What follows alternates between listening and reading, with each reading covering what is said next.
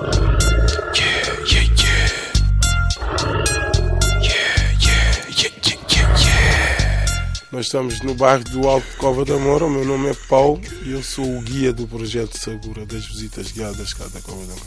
Estou envolvido neste projeto há três anos. Entrei na formação para me tornar um guia. Fui o escolhido e a partir daí o trabalho começou a surgir com mais força também. Escala. I'm an African king straight out the jungle, ruler of the kingdom of Wakanda, sorta like Batman, except I'm black with a big gold chain, drive a Cadillac. Come from a long line of other Panthers, defending our country from the gangsters, rich and vibrating my precious metal, and we'll bang your head if you's a devil. Começar esta visita por um sítio muito especial. Onde é que nós estamos? Sim, nós estamos na nossa casa, na minha casa. Eh, a minha casa esta casa foi adquirida pelo meu pai pela quantia de 3 contos na altura do, do, do- dessa nota portuguesa.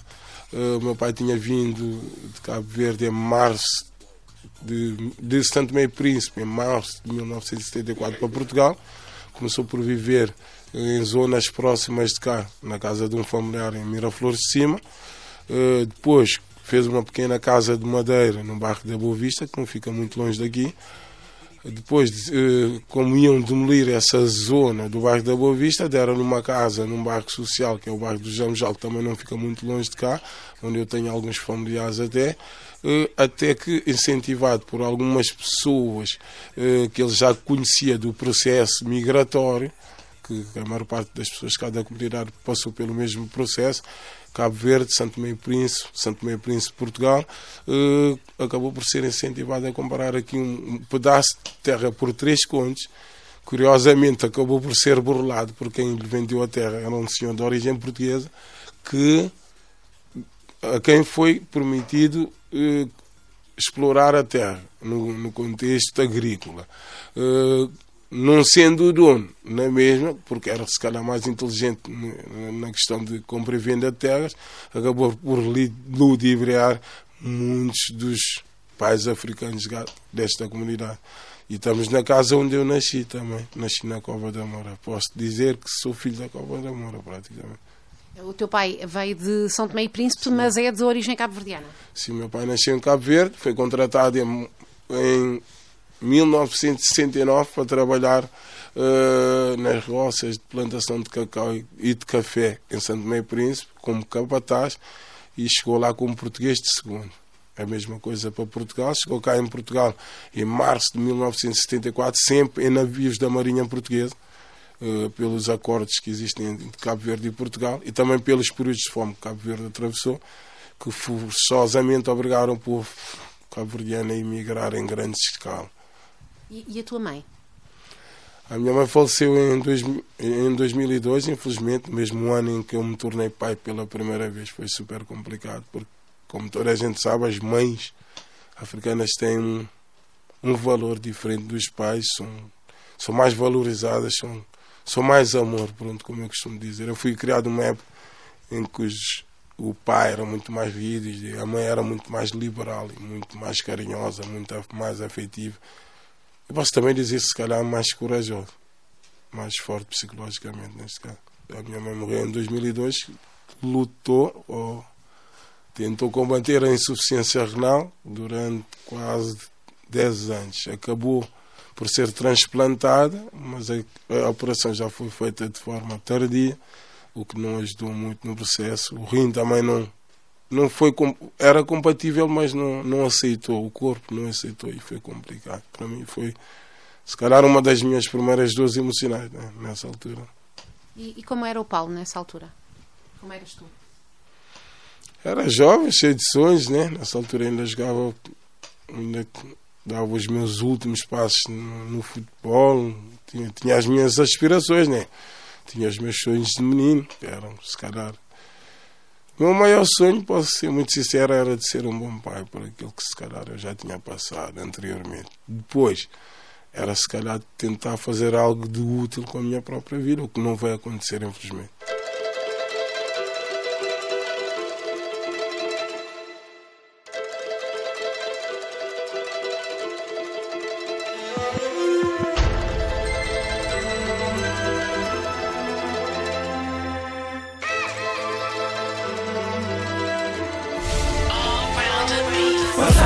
Marca presente e deixa mano, siga frente e deixa De pontadeiro quem é bom julgar?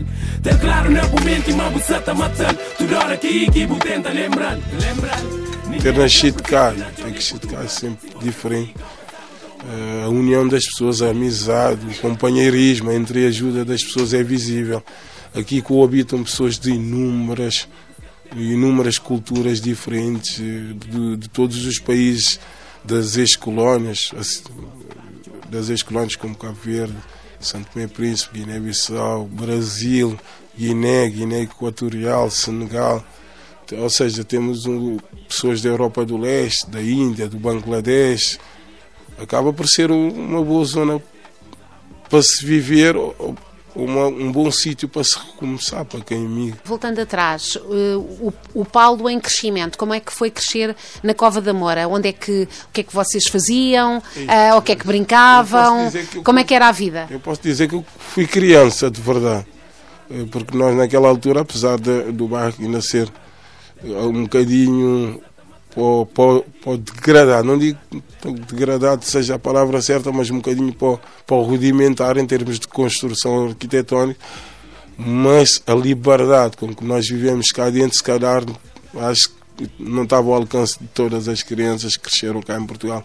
Porque eu tive a liberdade de correr descalço, jogar a bola descalço e andar aí a correr ao sol e explorar tudo aquilo que existia aqui à minha volta, jogar ao Berlim, brincar com os pneus, carregar água do chafariz. eh, Nós fizemos. Tivemos uma educação bastante similar àquela que é dada em Cabo Verde, mas em Cabo Verde fazem certas coisas que não se faziam cá nesta altura. Não, nessa altura eh, da minha infância. Mas eh, crescer aqui foi mágico para mim. Não, não- apesar das dificuldades económicas que a família sempre atravessou, porque eu vim de uma família numerosa, mas eu não estou com a minha cova de amor por nada deste mundo. Não. Qu- Quantos, quantos são cá em casa e quantos eram? Eh, nós éramos nove irmãos, perdi. eh, o, meu irmão, te- o meu pai teve dois filhos em Santo Meio Príncipe, além da minha irmã que nasceu em Cabo Verde. Eh, uma- um dos meus irmãos morreu lá vítima de febre meningite, como deves calcular. Santo Tomé não tem muitas condições hospitalares para tratar doenças que se calhar são de fácil cura eh, e ele acabou por falecer. E depois, chegando em Port- eh, pronto, durante a minha infância perdi a minha mãe, primeiramente em 2002. Depois o meu irmão foi morto de uma forma muito complicada cá dentro da comunidade e eu depois acabei por me perder nos caminhos sinuosos da vida, como se costuma dizer em bom português. Ou seja, perdi o amor à vida, perdi as responsabilidades parentais, perdi tudo aquilo que eu mais valorizava. E acabei por me tornar, se calhar, completamente diferente daquilo que eu se calhar era. Passei de se calhar do, do bom ao mau, do pacífico ao, ao violento. Foi super complicado lidar com as minhas dores emocionais, até perder a minha liberdade em 2005. Eu, costumo dizer isso às pessoas, as pessoas às vezes acham, acham super estranho que eu diga isso, porque eu passei eh, 11 anos da minha vida privada da minha liberdade, mas eu costumo dizer às pessoas que era necessário, era aquilo, se calhar era outra coisa totalmente diferente. Né? Precisei de passar pelo processo, ou seja, processo de modificação, de regeneração do meu ser. Tive que passar pelo processo. Durante o meu período prisional, fui para Coimbra, conheci quatro pessoas excelentes, apoiada também pela fundadora do Moinho, que me pagou as propinas. Eu consegui entrar no exame de admissão em animação socioeducativa. Depois fui apoiado em termos financeiros pela fundadora, eh, a dona Live da, da associação. Eh, depois consegui a minha liberdade por mérito próprio, saí. Eh, fiz tudo para não, não me desencaminhar mais, tive passar por algumas situações complicadas, porque tive que trabalhar na construção civil. E depois a questão da documentação também era sempre um problema extra, foi super complicado, mas também não baixei os braços. Houve momentos em que duvidei, em que pensei em me desviar outra vez, mas tive que ter a força psicológica e valorizar aquilo que eu tinha passado para não voltar para lá outra vez. Bah, num contexto geral, acho que eu costumo dizer também, muitas vezes, isso, eu morri e voltei a ressuscitar, neste caso. Em termos emocionais, foi, foi preciso. Foi preciso eu passar pelo, por, por aquele sofrimento todo, se calhar para me valorizar mais em- enquanto ser humano. Não tem sido fácil, né? A vida não é fácil para ninguém. Mas tenho orgulho daquilo que tenho conseguido em termos profissionais. Tenho, tenho, tenho um orgulho saudável.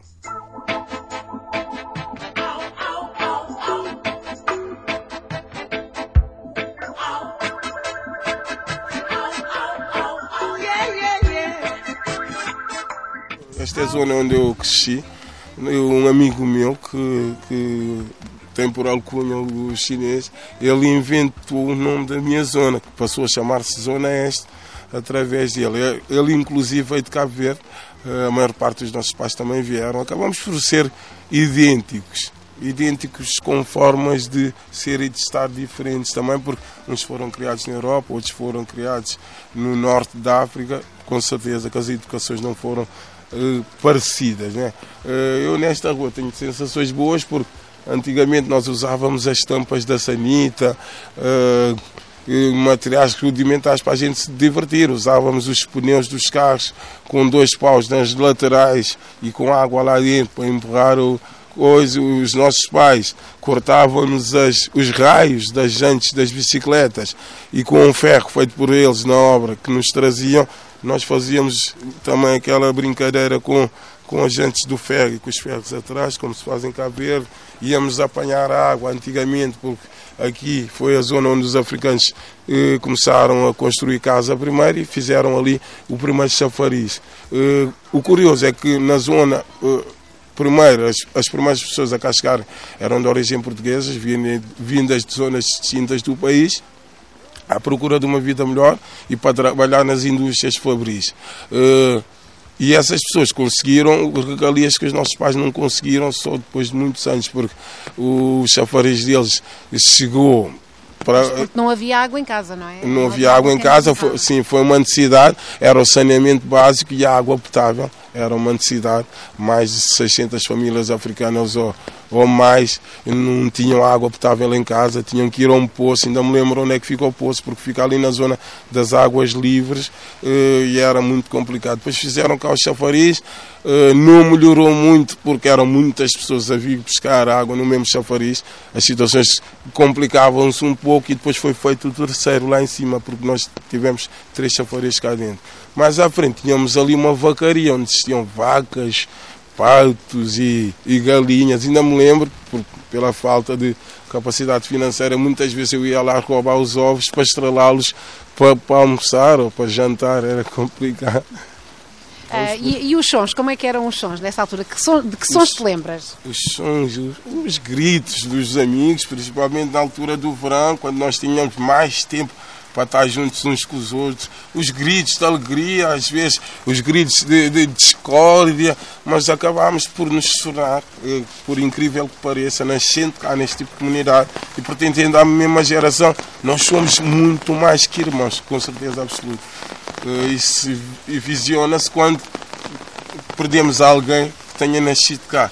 Ou, ou seja, quer seja de, de, de, idade avançada ou de uma idade mais jovem, toda a comunidade se mobiliza no sentido de prestar as condolências e o apoio, até em termos financeiros. Vem um vizinho com uma saca de arroz, o outro traz o feijão, o outro traz umas garrafas de grog, porque muita gente não sabe, mas nós até na hora da morte celebramos a vida, porque vai-se enterrar a pessoa, vai-se enterrar a pessoa ao hospital, voltamos outra vez à casa da pessoa para entregar o finado em casa, como se costuma dizer na, na, na língua crioula e depois celebramos a vida dessa pessoa. Comemos tudo aquilo que faz parte da nossa gastronomia: a cachupa, o, feijão pedra com arroz, o arroz com congo.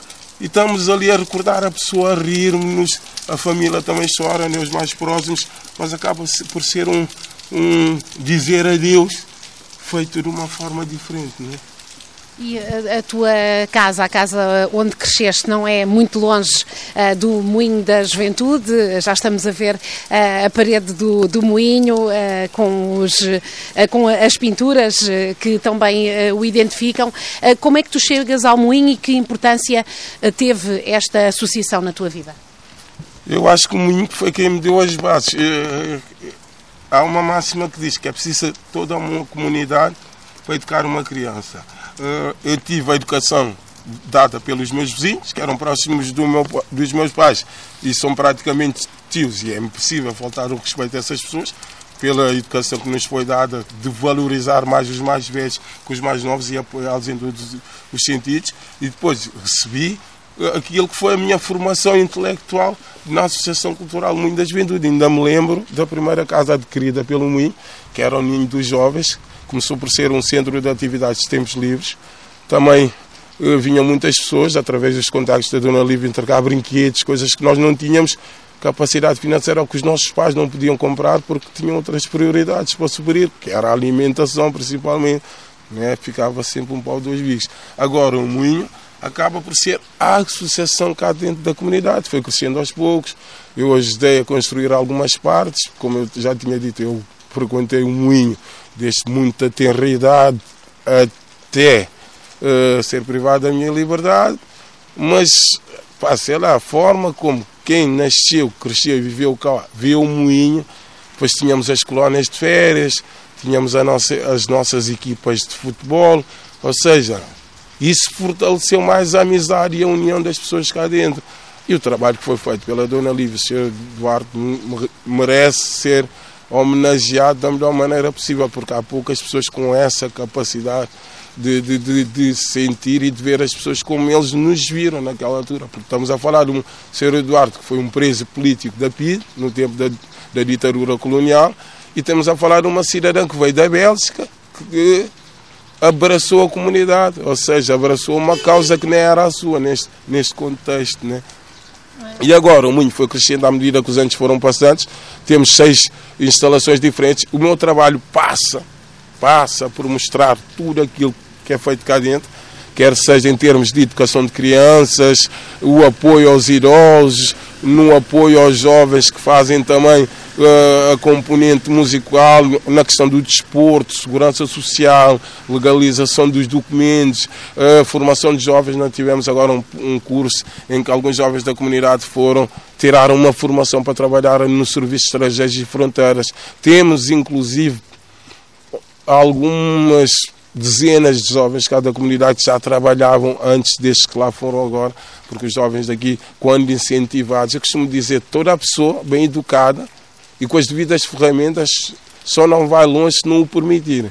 Neste caso, eu acho que foi um bocadinho o impedir dessas pessoas. Continuamos a sentir algum impedimento em relação aos povos africanos, quer na questão do emprego, a questão da justiça portuguesa, quer na questão uh, do acesso uh, às escolas superiores, quer seja na representação dos partidos, das assembleias, ou seja, acabamos por não ter muita visibilidade, mas à nossa maneira vamos conseguindo coisas que se calhar sem esforço a gente não conseguia.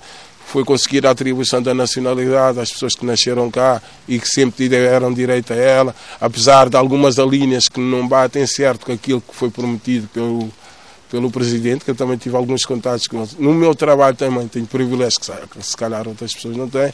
Já tive com o Marcelo Rebelo de Sousa, o presidente de Cabo Verde, a rainha da Bélgica, vou lidando com personalidades. Ah, já lidei com grupos do Japão, da República Checa, Polónia, Alemanha, Áustria, Luxemburgo. Ou seja, eu acabo por mostrar a Cova da Moura ao mundo, mas o mundo é que vem ter connosco a Cova da Moura neste contexto. Né? Mas nem sempre foi assim, pois não, Paulo? Eu cresci o com. mundo, o mundo nem sempre que uh, esteve. De braços abertos para de, nos. não, de braços abertos talvez seja um pouco demais, mas, mas o, o, uh, o bairro já esteve muito mais fechado, ou o mundo esteve muito mais fechado ao bairro do que agora, ou não? Nem eu costumo dizer, se não vem a Cova da Moura quem quer. Antigamente, claro que se calhar. Uh, não, não se via a Cova da Moura como se vê hoje pelo desenvolvimento que ela também alcançou. São, são contextos de vida diferentes e épocas de vida diferentes, não é? Neste contexto, mas eu posso dizer, eu que nasci cá sempre via a Cova da Moura da mesma maneira. Uh, ou seja, uma comunidade que, além de ser muito rica em termos culturais, possui uma imagética, uma beleza imagética fora do normal e mesmo as pessoas, a forma das pessoas serem, de estarem, de conviverem. Aqui to, toda a pessoa é amiga do outro, toda a gente se cumprimenta, ninguém nega um bom dia, toda a gente recebe uma benção do mais velho. Ou seja, nós acabamos por ser todos iguais. Eu acho que não há diferença nenhuma nesse contexto. Agora, podemos dizer é que a forma como a sociedade eh, eh, nos separou, a sociedade portuguesa, não vou dizer porque a sociedade portuguesa não é culpada, mas os órgãos de comunicação social criaram um muro invisível entre nós e a sociedade portuguesa, criada por notícias falsas, notícias eh, preconceituosas, com, com preconceito e estereótipos sociais, carregadas de discriminação racial, porque nós ainda hoje ouvimos eh, comediantes a falar mal deste tipo de comunidade, a, a denegrir a imagem deste, deste tipo de comunidade. Nós temos aquela senhora loira, que é comunicadora da TV, que fala deste tipo de comunidade como se já tivesse vivido cá, como se nos conhecesse no verdadeiro sentido da palavra. Eu deixo sempre a mesma, uh, o mesmo convite venham, venham ver com os vossos próprios olhos, venham apreciar aquilo que de bom nós temos cá, venham apreciar a música cabo-verdiana ou a música africana num contexto geral, venham sentir os cheiros, os sabores, saborear a gastronomia, uh, sei lá, venham de perto, venham ver com os olhos de coração. Agora, como fazem frequentemente, acho que jamais vão conseguir alcançar o que quer que seja das pessoas deste tipo de comunidade, porque as pessoas são muito patriotas, é, são como eu. Eu amo a minha cova de amor. Ai da pessoa que me, que, que me venha com, com a questão negativa ou de, um, de, uma forma mais negativa nos retratar. Não? Trabalho com muita gente, antropologia, sociologia, arquitetura, eh, principalmente antropologia. E todo o antropólogo que vem cá sai daqui cheio. Portanto, aqui uh, no, no quadro do Moinho, eh, onde já disseste que passaste grande parte da tua infância e adolescência, uh, houve também dois momentos. Um, um, momento em que jovem colaboraste e outro em que voltaste a colaborar depois de ter estado ausente 11 anos. Sim, sim, sim. Em momentos diferentes já tinha trabalhado no Moinho, primeiro trabalhei como treinador de futebol na área do desporto ajudava também no suporte como monitor nas colónias de férias e também ajudava em algumas atividades que eram feitas com os jovens também. Fiz algumas visitas naquela altura, mas depois de ter sido provado a liberdade já não as fiz mais. Depois, quando saí, é que fiz a formação no projeto Sabura, fui escolhido entretanto e comecei a trabalhar. Né? Aí as portas abriram. Trabalho também como técnico de experiência, uh, trabalho de forma independente na, na produção de videoclipes musicais também. Agora ganhei eh, ajudei na produção do, do videoclipe do Rapaz Sem Juiz e do Escalema. Não está preparado. O vídeo que foi feito cá dentro uh, ganhou o prémio do CMVA. Exato. Ou seja, acaba por ter algum. Olha, e, quando, e quando voltaste, és um, és um, um, produto, digamos, também do, do bairro e do Moinho, uh, como é que também no Moinho foste recebido pela LIVE que, que acompanhou não, o teu crescimento? Eu não quis entrar por cunha, quis entrar por mérito próprio. Não gosto das coisas dadas por mão beijada e não gosto de passar por cima dos outros. E quando surgiu a oportunidade, ela convidou-me. Eu aceitei o desafio. Uh, ainda bem que aceitei o desafio, porque esse desafio fez-me também ter noção das minhas potencialidades. O curioso, depois que eu saí e comecei a fazer as visitas, foi que eu lembrei-me sempre da professora Júlia, porque ela veio com os cursos todos e disse: Por que, que não escolhes turismo? Eu disse a ela: oh, Julinha, estás doida, mulher, eu com o turismo. Não tem nada a ver com turistas. Ele disse: Estás enganado. E eu escolhi a animação socioeducativa. Não quer dizer que eu não trabalho na área, né? Mas ela previu previu aquilo que seria o meu futuro, né? E a partir das visitas, o trabalho da novela, surgem os videoclipes, através do Moinho surgem os trabalhos de antropologia também, que são de mais longa duração, ou seja, acabei por ter a capacidade de conseguir saber o know-how e alcançar o know-how de forma mais eficaz possível no meu trabalho. Foi mais por aí.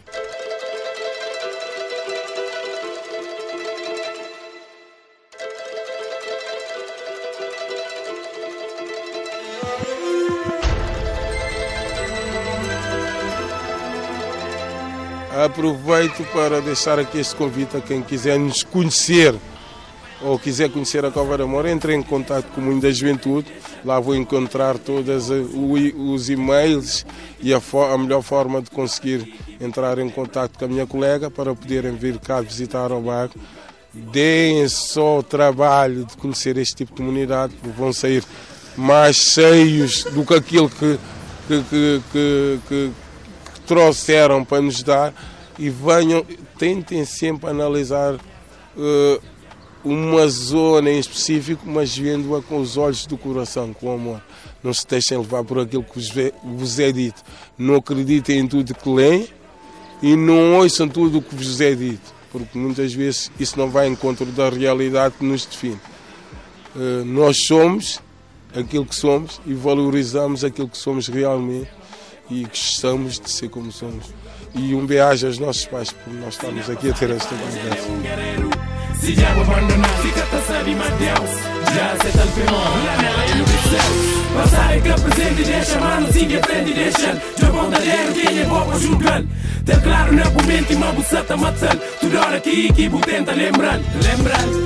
ninguém é que perfeito nacional em Portugal. Se você assim, calca sabe tão mal, tão mal Por isso a miséria que não tenta sagar. Se é bom é de, tem